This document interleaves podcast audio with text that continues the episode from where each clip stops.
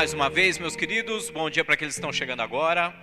Eu estava orando essa semana, falando com Deus, e eu comecei a pensar um pouco na situação que nós estamos vivendo. Eu sei que alguns de vocês já se adaptaram, já se acostumaram, já estão tocando a vida normalmente, mas essa situação que abateu todo o nosso país, e não só o nosso país, mas todo o globo terrestre, eu falo pelo nosso país porque a gente tem alguns agravantes aqui. Né? Se não bastasse a pandemia, nós temos problemas sérios de corrupção, de política suja, mal intencionada, nós temos problemas de violência, criminalidade e assim vai.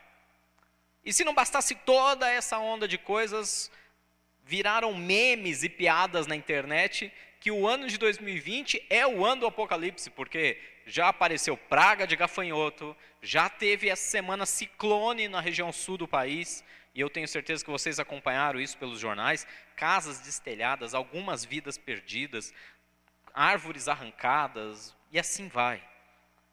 E aí, quando a gente para para olhar toda essa situação do que está acontecendo, fala: meu Deus, é o caos na terra. É o caos. É o caos.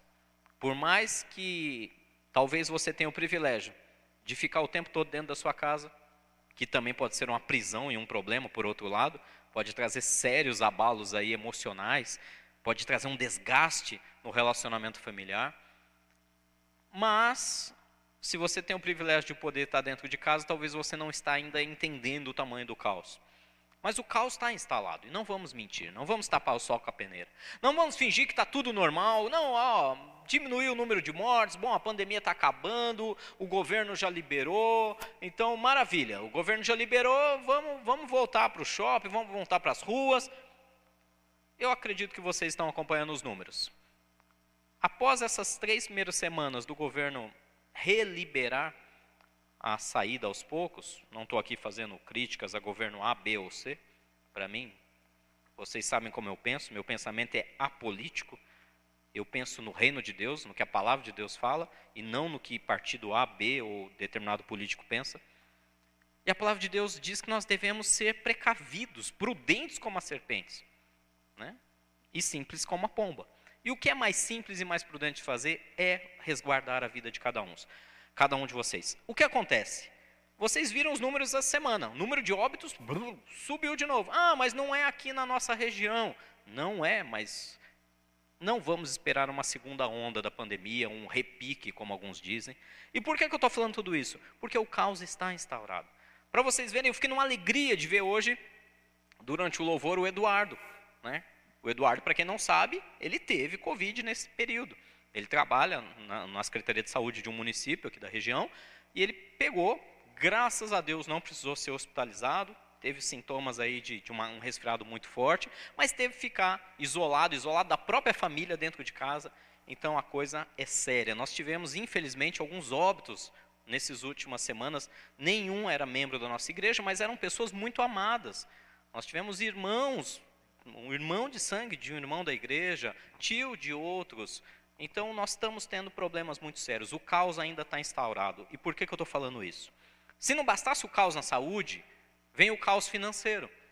E eu tenho convicção que muitos de vocês estão enfrentando essa situação. O medo do amanhã, a falta de paz por não conseguir enxergar de onde vai tirar forças, de onde vai tirar o sustento. Eu vou dar um exemplo simples para vocês. Ontem nós estávamos conversando, ah, logo após a oração, nós estávamos conversando com a de ontem à noite, eu, a pastora Vanessa e a pastora Vilma, nós estávamos conversando, e ela relatou para a gente, eu tomei um susto, falou, olha, ah, algumas igrejas estão, desesperadas para abrir, né, já que a, a, a legislação está permitindo retomada dos cultos. Eu não sei se você sabe, mas nós já poderíamos abrir a porta da igreja e fazer o culto presencial, desde que seguíssemos uma série de regras. Por exemplo, a mensuração da temperatura antes das pessoas entrarem, uso obrigatório de máscara para todos, higienização mais do que abundante para todo o ambiente e, principalmente, número reduzidíssimo, né, um número reduzido aí para o tamanho da nossa igreja, para o tamanho do nosso templo, a gente só poderia receber 20 a 24 pessoas no máximo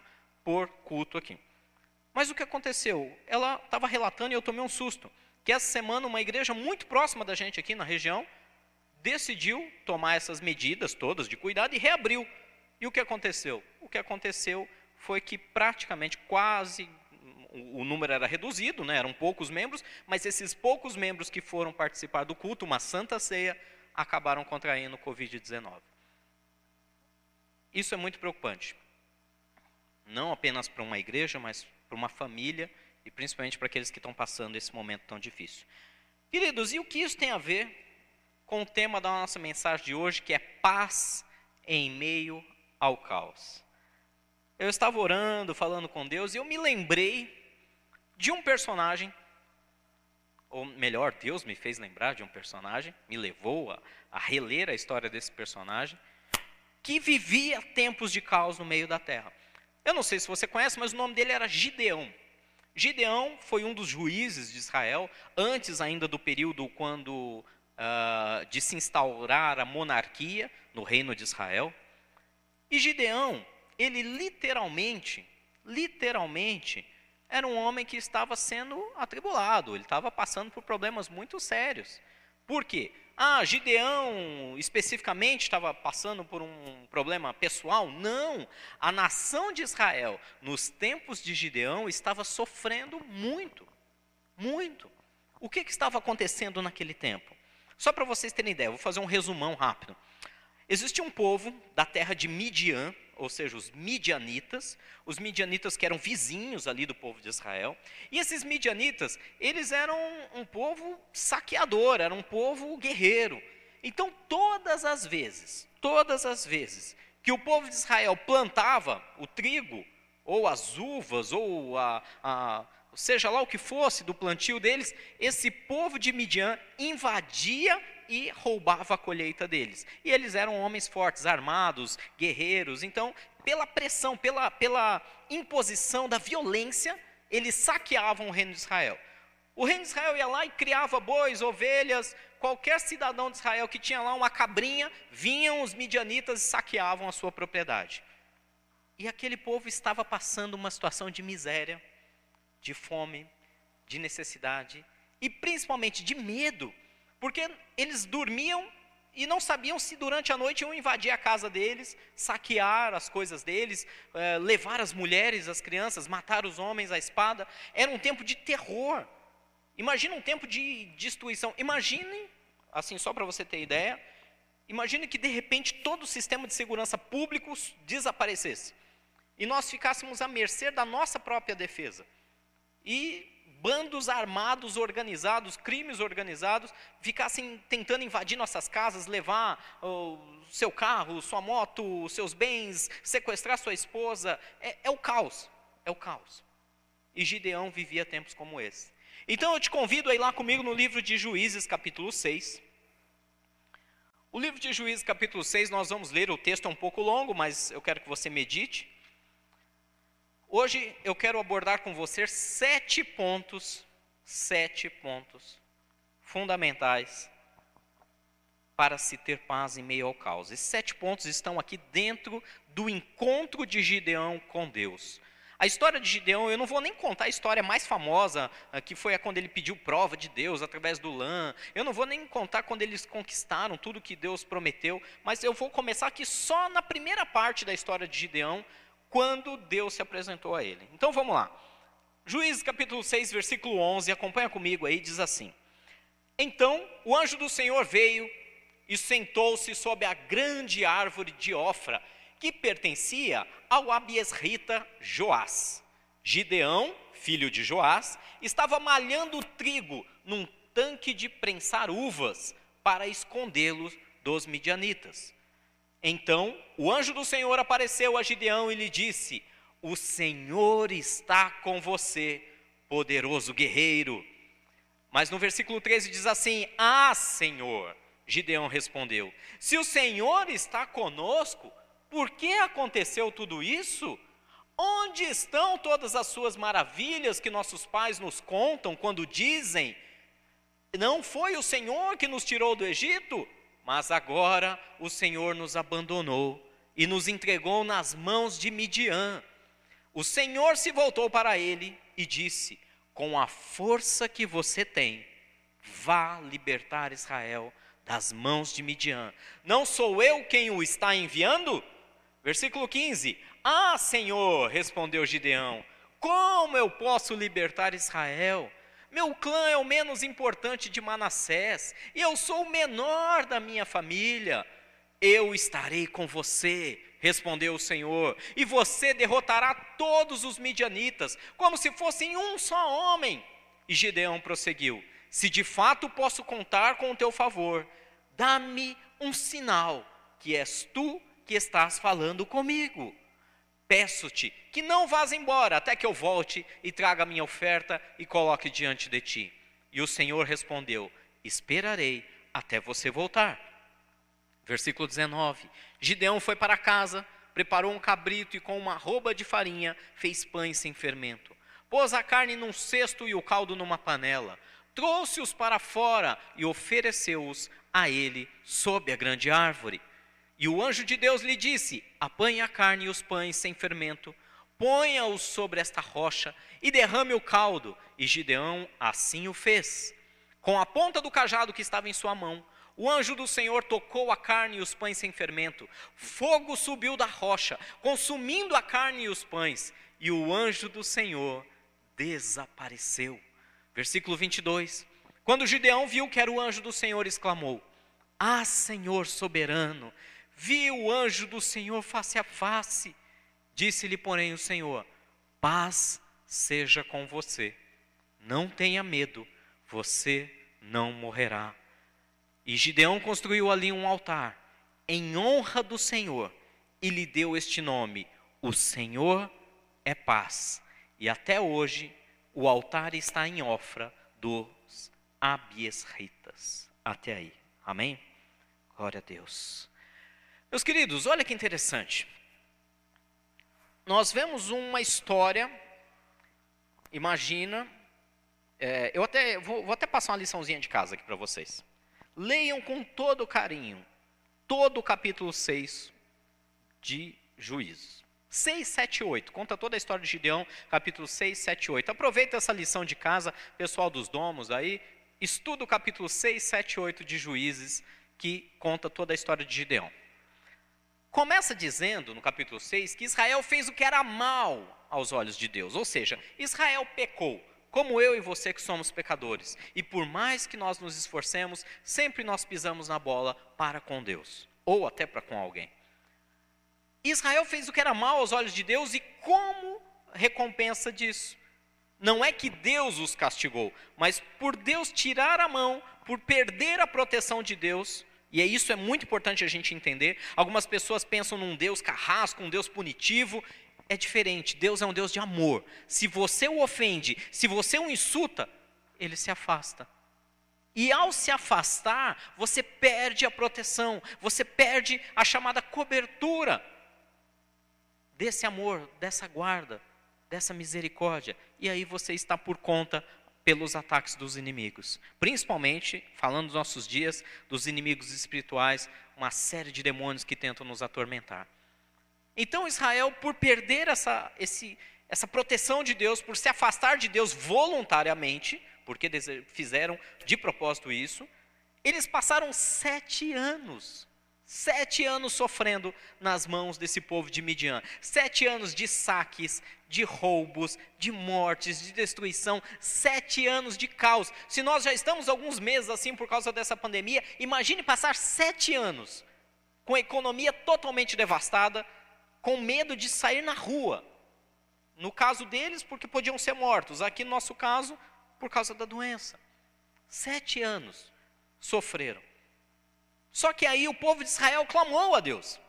E a Bíblia diz que quando o povo clamou a Deus, Deus ouviu o seu clamor, ouviu o seu, o seu choro, o seu pranto e decidiu livrá-los. Aí Deus vai lá e se apresenta para Gideão, é onde começa essa história. O interessante, o interessante é que quando Deus chega para Gideão, ele estava onde? Vamos voltar lá no versículo 11. Se você ler o versículo 11 com calma, você vai ver que Gideão, ele estava malhando o trigo, ou seja, amassando o trigo, preparando farinha, mas ele não estava no, no, no celeiro.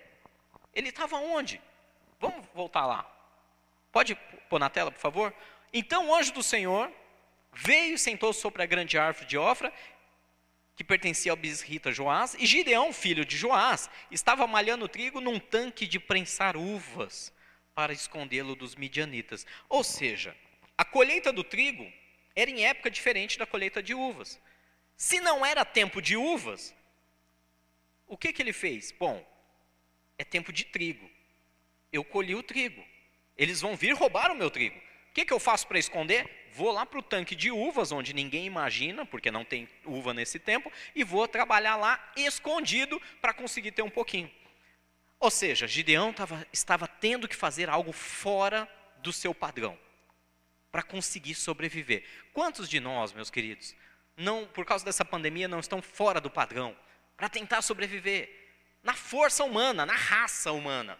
Não tem nada a ver com a bênção de Deus, não tem nada a ver com a proteção de Deus, não tem nada a ver com o milagre de Deus, não tem nada de espiritual nisso. São atitudes que nós temos que tomar para sobreviver. Alguns de vocês tiveram que se reinventar profissionalmente, outros de vocês tiveram que se reinventar no relacionamento, outros de vocês tiveram que fazer algo diferente, que não é o padrão, que não é o normal, para sobreviver nesse tempo difícil.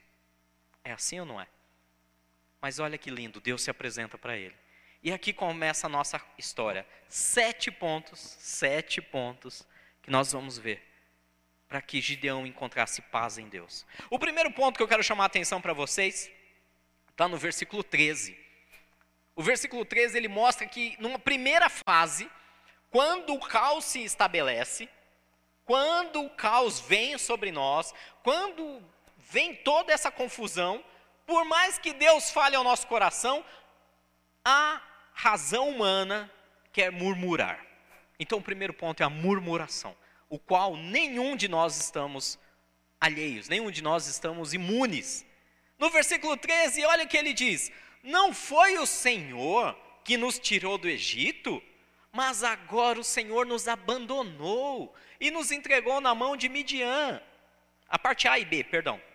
Volta um pouquinho mais. Tem, o versículo 13 é muito grande. Aí, ah, Senhor, agora sim. Ah, Senhor, Gideão respondeu: Se o Senhor está conosco, por que, que aconteceu tudo isso? Onde estão todas as suas maravilhas que os nossos pais nos contam quando dizem: Agora sim, não foi o Senhor que nos tirou do Egito, mas agora o Senhor nos abandonou e nos entregou nas mãos de Midian. Meu querido, murmuração é algo humano. Eu faço isso. Ah, mas a Bíblia diz não murmureis, pastor. Por que, que você murmura? Porque eu sou humano. Mas assim que eu me pego olhando falo, ah, Deus, espera, isso está errado. Murmuração é falta de fé, murmuração é falta de confiança, murmuração é, é falta de estar arraigado na verdade de Deus. E quando eu falo que eu faço isso, não estou dizendo isso porque eu sou ó, o murmurador. Eu estou dizendo para que você entenda que todos nós temos ou podemos passar por essa fase. A fase onde a coisa acontece e vem aquela pergunta: Mas Deus? Deus, eu não estou entendendo. O Senhor me deu uma palavra, o Senhor me deu uma promessa. Por que está acontecendo isso? Senhor, o, o, olha, no passado não foi assim, não, hein? Ó oh, Deus, eu não sei não, o Senhor está baixando o padrão aí de excelência. Como que o Senhor deixou acontecer? Se o Senhor está conosco, porque quando Deus se apresentou, ele falou: Eu estou com você, Gideão. Oh, peraí, Deus, se o Senhor está comigo, como que eu estou vivendo tudo isso? Não se assuste, não se culpe, não entregue a mentira de Satanás, porque Satanás vai ficar acusando na tua cabeça, vai ficar na tua orelha lá, ó, tá vendo? Tá vendo? Você duvidou, tá vendo? Você murmurou. Isso faz parte da nossa queda, da nossa falha, da falhabilidade humana, a murmuração. Mas é óbvio que não pode parar por aí. Se você parar nesse primeiro ponto, você não encontra paz. Mas é natural que você percorra esse caminho desses sete passos. Após murmurar, após reclamar com Deus, dizendo: Ih, Deus, ah, o Senhor me abandonou. Não, ó. E quantas vezes a gente não se sente assim, né? Abandonado por Deus. Pode até não murmurar, pode até não ser claro com Deus, não ser transparente. Gideão, graças a Deus, foi. Mas a gente fica guardando aquele sentimentozinho de que, puxa, eu acho que Deus não me ama, eu acho que Deus está me punindo, eu acho que Deus me abandonou. Lança fora. É melhor você colocar diante de Deus, Senhor, eu estou me sentindo abandonado, eu estou me sentindo assim, eu acredito que o Senhor não está olhando para nós. É melhor ser transparente com Deus, porque se você não der o primeiro passo de lançar diante dele o seu sentimento, até mesmo que seja uma murmuração, você não vai conseguir chegar no final e encontrar a paz de Deus. Porque o segundo passo que ele deu em direção a isso, não foi ele quem deu, mas Deus deu esse passo por ele, que é o chamado. Logo depois dele murmurar, dele reclamar, Deus chama ele. Lá no versículo 14 você pode ver, olha o que está escrito. No versículo 14 de Juízes 6, o Senhor se voltou para ele e disse: Olha que interessante, com a força que você tem, vá libertar Israel das mãos de Midian. Não sou eu quem o está enviando? Opa! Deus chama Gideão e fala o seguinte: Gideão, com a sua força, com o que você já tem, com aquilo que eu já te dei, aquilo que eu já entreguei para você, a saúde que você tem, a capacidade que você tem, a, a, a consciência que você tem, tudo que eu já te fiz até agora, tudo aquilo que eu te sustentei para chegar até esse momento, é, des, é com essa maneira que você vai libertar o povo de Israel. Em outras palavras, para de reclamar, olha para tudo que eu já fiz, olha para tudo que eu já te dei. A situação está ruim? Tá, mas eu estou te dando saúde. A situação está difícil financeiramente, mas eu te abençoei com uma família. Eu estou com problemas nos relacionamentos dentro da minha casa, mas o Senhor tem cuidado de tudo lá fora. O que o Senhor está dizendo é: Eu estou te enviando. A última frase ele fala: Não sou eu quem está fazendo isso? Não sou eu que estou te chamando, Gideão? Não sou eu que estou te chamando, Aprisco? Não sou eu que estou te dirigindo? Por mais que você tenha chorado essa semana, por mais que você tenha sentido problemas, por mais que na sua carne esteja doendo, relacionamentos quebrados, finanças perdidas, tempo que parece que está sendo desperdiçado. A sensação que nós temos, muitos de nós, é que o tempo está sendo jogado no lixo, no ralo, as coisas não estão acontecendo.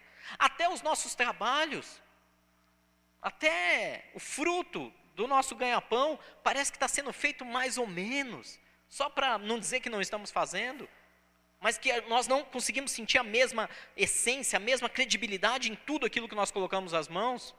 Muitos estão tratando a vida espiritual dessa maneira. É, parece que está mal menos, vamos indo, né? Eu assisto um culto online, eu participo ali de uma reuniãozinha, mas não é a mesma coisa. Não, querido, não é a mesma coisa. Não é a mesma coisa. Não vamos, não vamos ficar nos iludindo e falando que, uh, uau. Eu particularmente, eu estou sendo honesto com vocês. Eu me preparo em casa antes de descer para cá, porque e Deus é minha testemunha, o Espírito Santo é minha testemunha nessa hora, porque quando eu estou nesse lugar, eu estou sentindo a presença de Deus. E eu não brinco com isso, eu estou falando porque eu estou sentindo o Senhor aqui comigo agora. Nós precisamos fazer algo a mais. Nós precisamos dar esse passo de clamar a Deus e aí na nossa casa conseguir sentir a presença de Deus, mas é mais difícil. Isso requer uma vida espiritual já regrada, requer tempos de devocionais, de estudo da Bíblia, de oração, de jejum. Quanto mais tempo, quanto maior a sua comunhão com Deus, mais fácil é você sentir Ele até no lugar mais inimaginável, até sozinho. Mas requer algo a mais. E o que Deus está dizendo é que Ele já nos deu essas ferramentas. Ele já nos ensinou como fazer. Ele está nos enviando, Aprisco. Ele está nos enviando. Ele está nos chamando. Esse é o segundo passo. Ele está nos trazendo um chamado para ir em direção à paz, para ir em direção à libertação de todas essas mentiras do inferno que estão tirando a nossa paz no meio desse caos todo. O Senhor é bom, amém? Nós louvamos isso hoje. O Senhor é bom o tempo todo, o tempo todo. Gideão deu um terceiro passo. Assim que Deus falou com ele, deu esse ânimo nele, falou: Gideão, eu já te dei condições, já te dei saúde, já estou cuidando de você. Pode estar um caos lá fora, mas olha o que eu estou fazendo na tua vida, Gideão. Eu estou cuidando de você. Aí Gideão deu uma baqueada de novo. E lá no versículo 15 nós vemos um terceiro passo meio falho, que é o passo da negação, a não aceitação, a dúvida, a negação. Versículo 15, acompanha comigo, diz assim: ah, Senhor. Já começou bem, né? Ah, Senhor. Respondeu Gideão. Como posso libertar Israel? Meu clã é o menos importante de Manassés, e eu sou o menor da minha família. Oh, Jesus poderoso. Deixa eu respirar fundo aqui. Respira comigo aí. Uh. Deus vem e nos chama. E o problema é que nós temos o mau hábito de não acreditar no que Deus está falando com a gente. A gente acredita aqui. Entra na cabeça, faz um certo sentido, mas não desce para o coração, não acende uma chama, não nos renova e fala: é isso, Deus falou, está falado.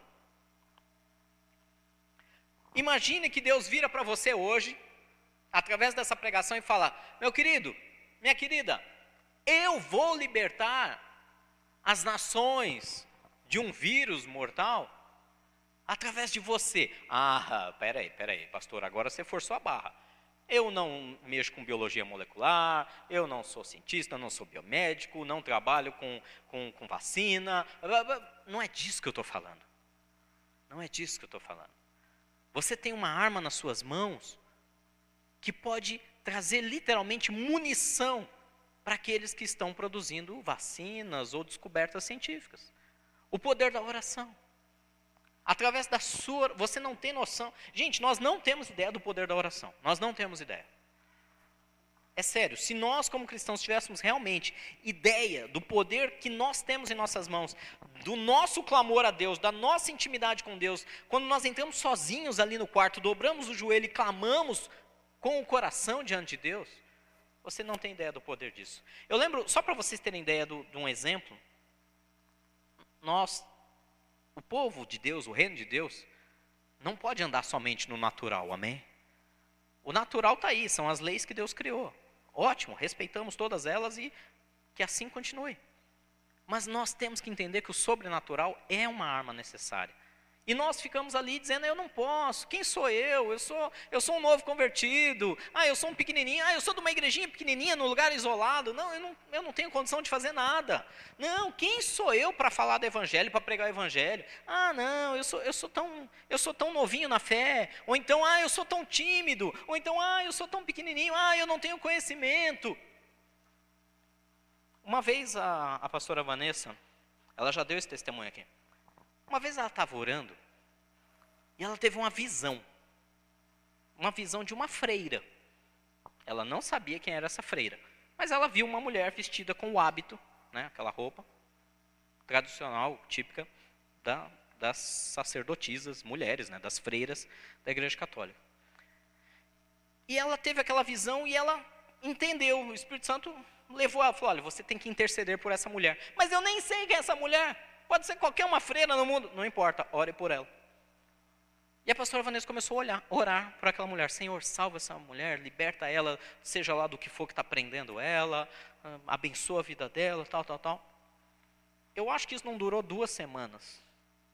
Se eu não me engano, duas, três semanas no máximo. Ela orando por essa freira, sem saber o nome, sem saber quem era, mas Deus a inquietou a fazer isso. Nós fomos num culto, na igreja do, do pastor Massal, para quem não sabe, aquele que me pastoreia. E quem estava pregando lá era o pastor Carlito Paz, da, da igreja da cidade, lá de São José dos Campos. E, e aí o pastor Carlito Paz, no meio da pregação, ele fala, eu preciso dar um testemunho aqui do que aconteceu hoje na nossa igreja no culto da manhã. O culto era à noite, né, que a gente estava.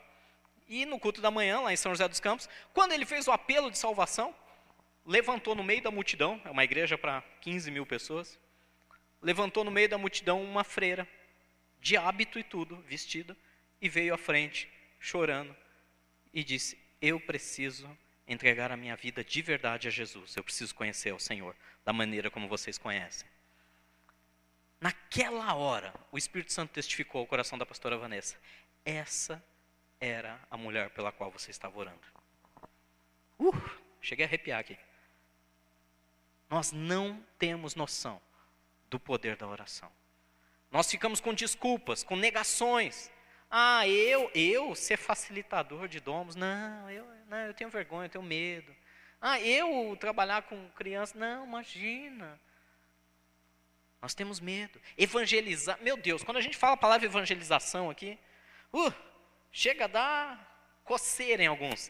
Ah, não, eu tenho vergonha, eu tenho medo. Ah, não, eu vou, eu vou pagar mico. Não, eu, ah, não, o que, que vão pensar de mim? Falar de Jesus para outro temos a negação. Mas precisamos dar esses passos e vencer isso para encontrar a paz de Deus. E o próximo passo, Ele fez prova de Deus. Ele queria entender. Bom, ele estava negando, negando. Bom, Deus, é você mesmo, é o Senhor mesmo que está falando comigo. Então vamos lá no versículo 17. Lá no versículo 17 diz assim: E Gideão prosseguiu: Se de fato posso contar com teu favor, dá-me um sinal de que és tu que está falando comigo. Versículo 18: Peço-te que não vás embora, até que eu volte e traga minha oferta e a coloque diante de ti. E o Senhor respondeu: Esperarei até você voltar. O Espírito Santo nessa manhã, igreja, está nos chamando para o sobrenatural, está nos chamando para um tempo de paz no meio do caos. O Espírito Santo de Deus está nos chamando a fazer algo que não é o natural. Mas nós murmuramos, nós ficamos pensando por que, que Deus deixou chegar nesse ponto. Deus nos chama e a gente ainda dá uma outra vacilada e nega. Não, eu não, Deus. Faz através do pastor. Faz através de outro irmão. Eu não. Por que, que eu tenho que me envolver com o teu reino? Por que, que eu tenho que me preocupar com quem está indo para o inferno ou quem está sendo salvo? Mas olha que interessante. Gideão deu um passo, fundamental, o quarto passo aqui, que deveria ser o passo que todos nós temos que tomar. Deveria ser uma praxe tomar esse passo, que é o passo de pedir uma prova, uma confirmação. Ele foi, Senhor, se é o Senhor mesmo, confirma isso. Eu vou ali buscar uma oferta, um sacrifício, e me espero. Se o Senhor estiver aqui quando eu voltar, eu vou ter convicção que é o Senhor. Nós estamos fazendo, quando eu falo fazer prova, entenda aqui, não é colocar Deus à prova, isso não tem nada a ver, isso é outra história. Isso é tentar a Deus, isso é tentar é, colocar Deus contra a parede. Isso não, pelo amor de Deus não me venham aqui com aquelas teologias malucas da determinação. Eu determino tal coisa e Deus tem que fazer porque a palavra. De... Não, para com isso. Isso é heresia. Não é determinar, não é empurrar Deus na parede. É fazer prova, é pedir sinais, pedir confirmação. Nós, eu, eu, eu entendo da parte de Deus que nós fazemos isso muito pouco. Muito pouco. Ele falou: Senhor, me dá um sinal de que o Senhor está falando comigo mesmo. Pede um sinal para Deus. Deus vai te dar, vai te dar um sonho, vai usar um profeta. Eu não tenho dúvida, não estou falando isso para me gabar, mas eu estou falando pelo Espírito Santo de Deus, que eu não tenho dúvida que é Deus falando com você agora, para você sair dessa zona de caos e encontrar a paz que você precisa e se lançar a fazer a vontade dele, seja lá qual for, seja no seu trabalho, seja na sua família, seja no seu ministério, no chamado que Deus está te entregando. Eu não tenho dúvida que Deus está falando com você agora. Ele fez prova. É o Senhor mesmo? Então me dá um sinal. E olha que eu não estou nem falando do sinal mais famoso da história de Gideão, que vocês vão encontrar lá uh, mais à frente, com, por isso que eu falei para vocês, no finalzinho do capítulo 6. Leia todo o capítulo 6, capítulo 7, capítulo 8 depois em casa. Faça a prova de Deus. Deus, se o Senhor que está colocando isso no meu coração, me dá um sinal. Ele vai te dar. Ele vai te dar. O mesmo Deus que se apresentou a Gideão é o Deus que existe hoje.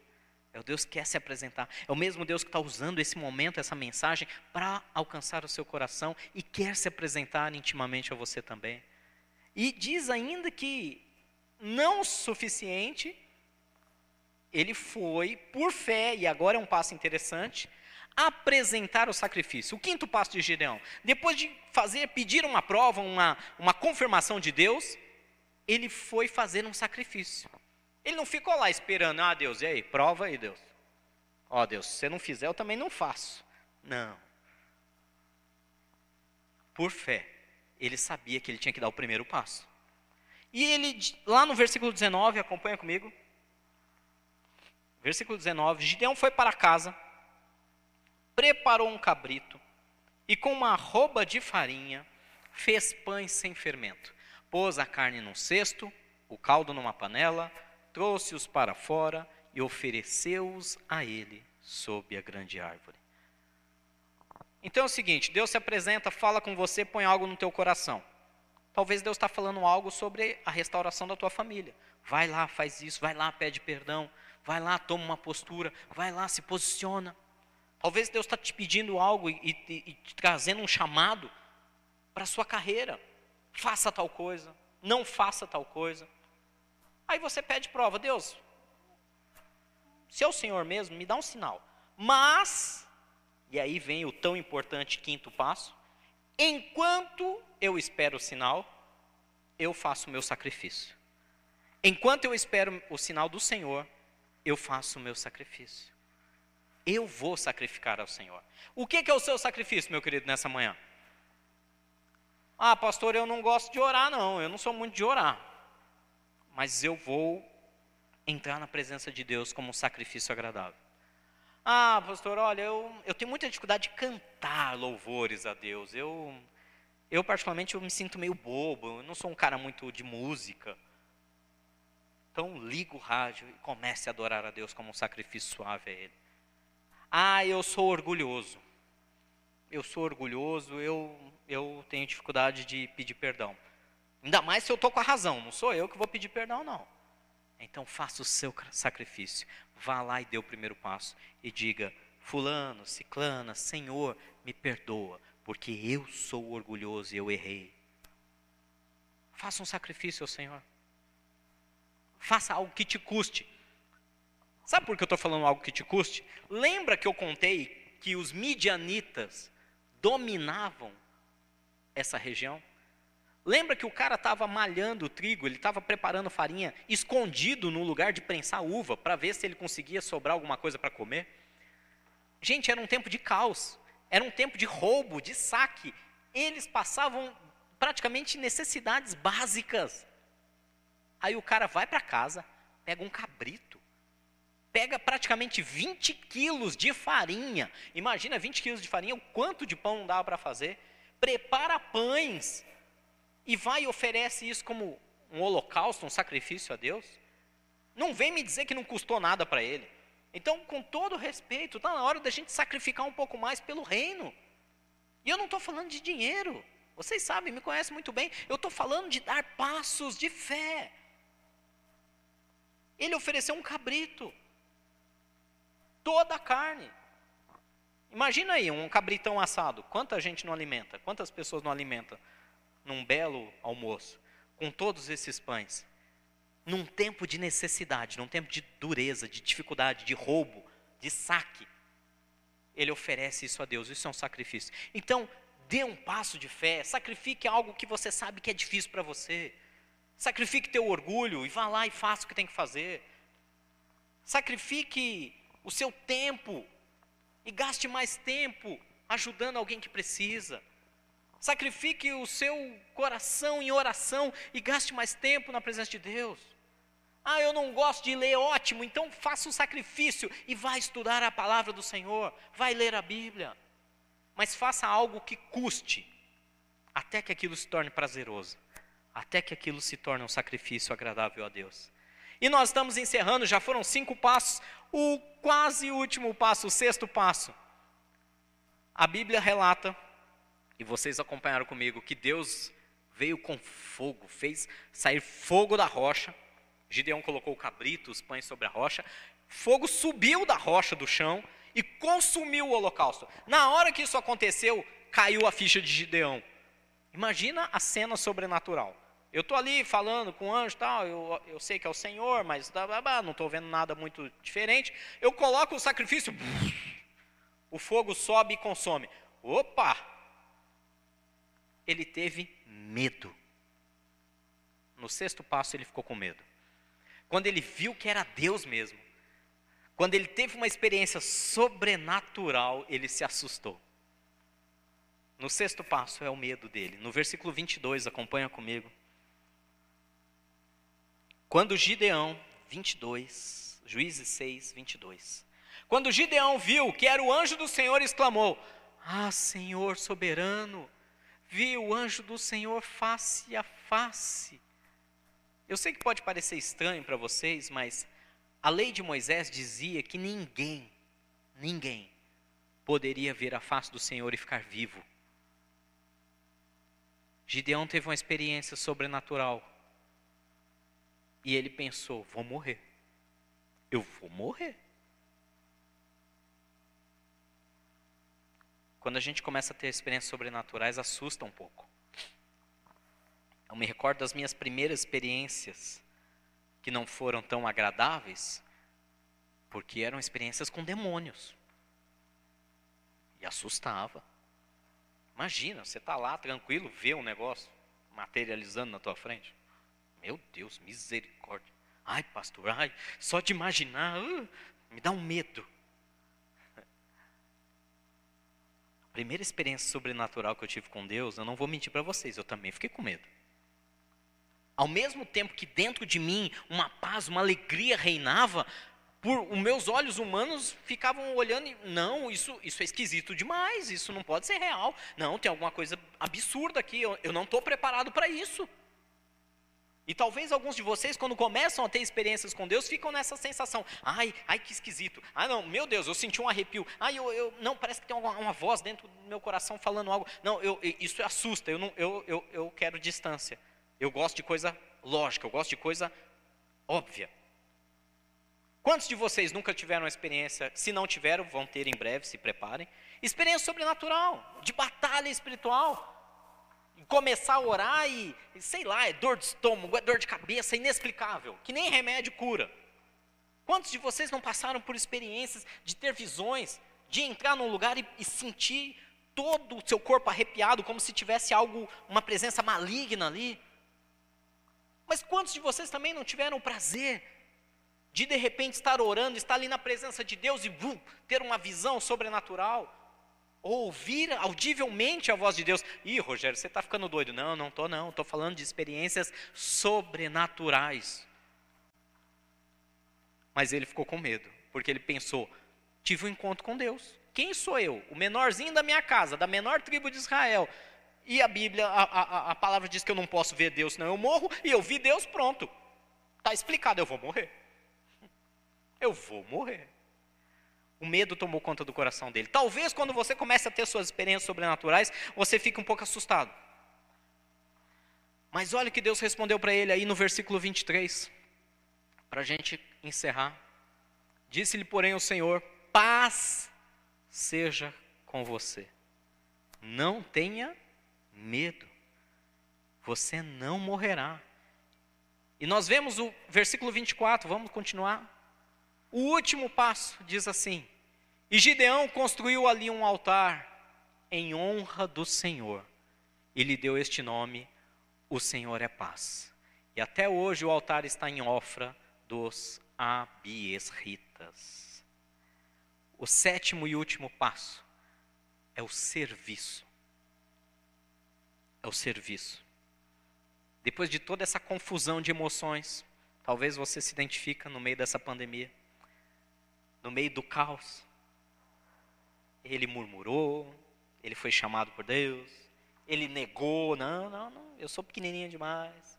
Ele pediu prova, não, Deus, então prova para mim, se é o Senhor mesmo, me dá um sinal. Não bastasse, ele sacrificou por fé. Ele teve medo, mas por fim, ele prestou serviços ao Senhor, ele construiu um altar para Deus em adoração. Qual é o altar que Deus quer de você nessa manhã? O que, que Deus está te pedindo? Que serviço? É alimentar os pobres, as viúvas, os órfãos? É trabalhar de alguma maneira na, sei lá, na edição, no visual, nas câmeras da igreja? É convidar amigos para fazer um estudo da palavra de Deus e assim proclamar o evangelho para eles? Que serviço Deus está te pedindo? Ser um marido exemplar, impecável. Talvez seja isso o serviço que Deus está te pedindo. aleluia, eu vi um aleluia aqui. Um marido que ora, que protege, que é paciente, benigno, manso. Aquele fruto do Espírito lá em Gálatas 5. Que serviço Deus está te pedindo? Talvez de ser a mulher mais sábia dentro da sua família, que intercede, que clama, que jejua, que apazigua. Que serviço Deus está pedindo de você nessa manhã? O que Deus está pedindo para você? Restaurar as finanças? Como? Talvez Deus está te pedindo algo, não, isso é humilhante para mim, não, isso não é da minha área. Deus vai falar com você. Ele prestou um serviço, ele levantou um altar ali ao Senhor, um lugar que até hoje existe para adoração ao Senhor. Quer dizer, existe na época que foi escrito. Existia até a época que foi escrito esse livro. Ele prestou um serviço ao Senhor. Mas por que, que ele fez isso? Porque no versículo 23 você leu comigo. O Senhor se declarou para ele, dizendo: Não tenha medo. Não tenha medo. Eu sou a paz. O Senhor é a paz. Meu querido, para resumir e finalizar, esses sete passos dessa, dessa jornada de Gideão, que aqui eu só contei a primeira parte da história de Gideão, da vida de Gideão na Bíblia. Depois, volto a dizer, leia capítulo 6 inteiro, 7 e 8, para entender tudo o que aconteceu com ele. Nessa jornada de, de uma gangorra de emoções, Gideão estava vivendo, não só ele, mas toda a nação de Israel, vivendo o caos. E talvez nós possamos nos identificar com isso hoje. Mas Deus declarou a paz dele sobre Gideão. Em resumo, como tudo isso acontece? Somente com um encontro pessoal com Deus. Quando nós temos problemas, quando nós temos alguns problemas, você pode usar até técnicas humanas que vão te ajudar. Relaxamento, meditação, música. Sais de banho. Tudo isso pode te ajudar quando você tem alguns problemas. Mas quando nós vivemos o caos, nada desse mundo, nada desse mundo natural, físico, nada que obedeça às leis da física, pode literalmente solucionar a nossa vida. Somente a presença de Deus, somente o um encontro íntimo, real, pessoal com o próprio Deus. Somente essa conversa com o próprio Deus pode fazer com que a paz de Deus, porque Ele é paz, Ele se declarou paz, e quando Gideão levantou o altar, ele disse: Deus é paz. Somente nele, somente nessa vida pessoal, nesse encontro pessoal e íntimo e verdadeiro, nós podemos encontrar paz em meio ao caos. Amém? Feche seus olhos, vamos orar. Pai, em nome de Jesus, nessa manhã nós entregamos a Ti a nossa vida, entregamos a Ti os nossos corações, entregamos a Ti, Senhor, todo o caos que tem assolado nossa nação e todo o mundo. Espírito Santo de Deus, eu quero te pedir nessa manhã que o Senhor venha ao nosso encontro. Quero te pedir nessa manhã que o Senhor visite agora cada casa, cada lar, cada familiar, cada amigo, Senhor e que em nome de Jesus, o Senhor venha ter um encontro íntimo, pessoal, verdadeiro, dinâmico, sobrenatural com cada um dos nossos irmãos que estão nos ouvindo agora. Pai, eu clamo por isso em nome de Jesus, e com todas as minhas forças eu imploro o teu favor, manifeste-se a cada um dos nossos amados, dos nossos amigos, nossos irmãos, daqueles que te buscam. Senhor, que eles possam ter uma jornada sim, mesmo que haja confusão de sentimentos, mesmo que haja uma confusão, Senhor, e um medo que nos atormenta em meio a essa pandemia, em meio a essa crise econômica, política, em meio a todas as desgraças, Senhor, e até mesmo os fenômenos da natureza que tem nos afligido. Espírito Santo de Deus, mais do que tudo eu peço, leva-nos a um encontro sobrenatural com a tua presença. Ajuda-nos, Deus, a viver isso. Ajuda-nos, eu peço a Ti. Porque se nós nos encontrarmos com o Senhor, a paz, a paz de Deus, a paz que sobrepõe todo o entendimento, toda a razão humana, e que guarda nossos pensamentos e corações em Cristo Jesus, invadirá para sempre o nosso ser. Que a paz de Deus invada a sua vida, invada seu coração, sua mente, sua casa. Que você tenha experiências reais, lindas e íntimas com o nosso Deus. Ele está nos chamando ao sobrenatural, ele está nos chamando ao serviço, mas para que isso aconteça, passos importantes precisam ser dados. Que o Senhor o abençoe e o guarde, desde agora e para sempre. Amém. Amém. Graças a Deus.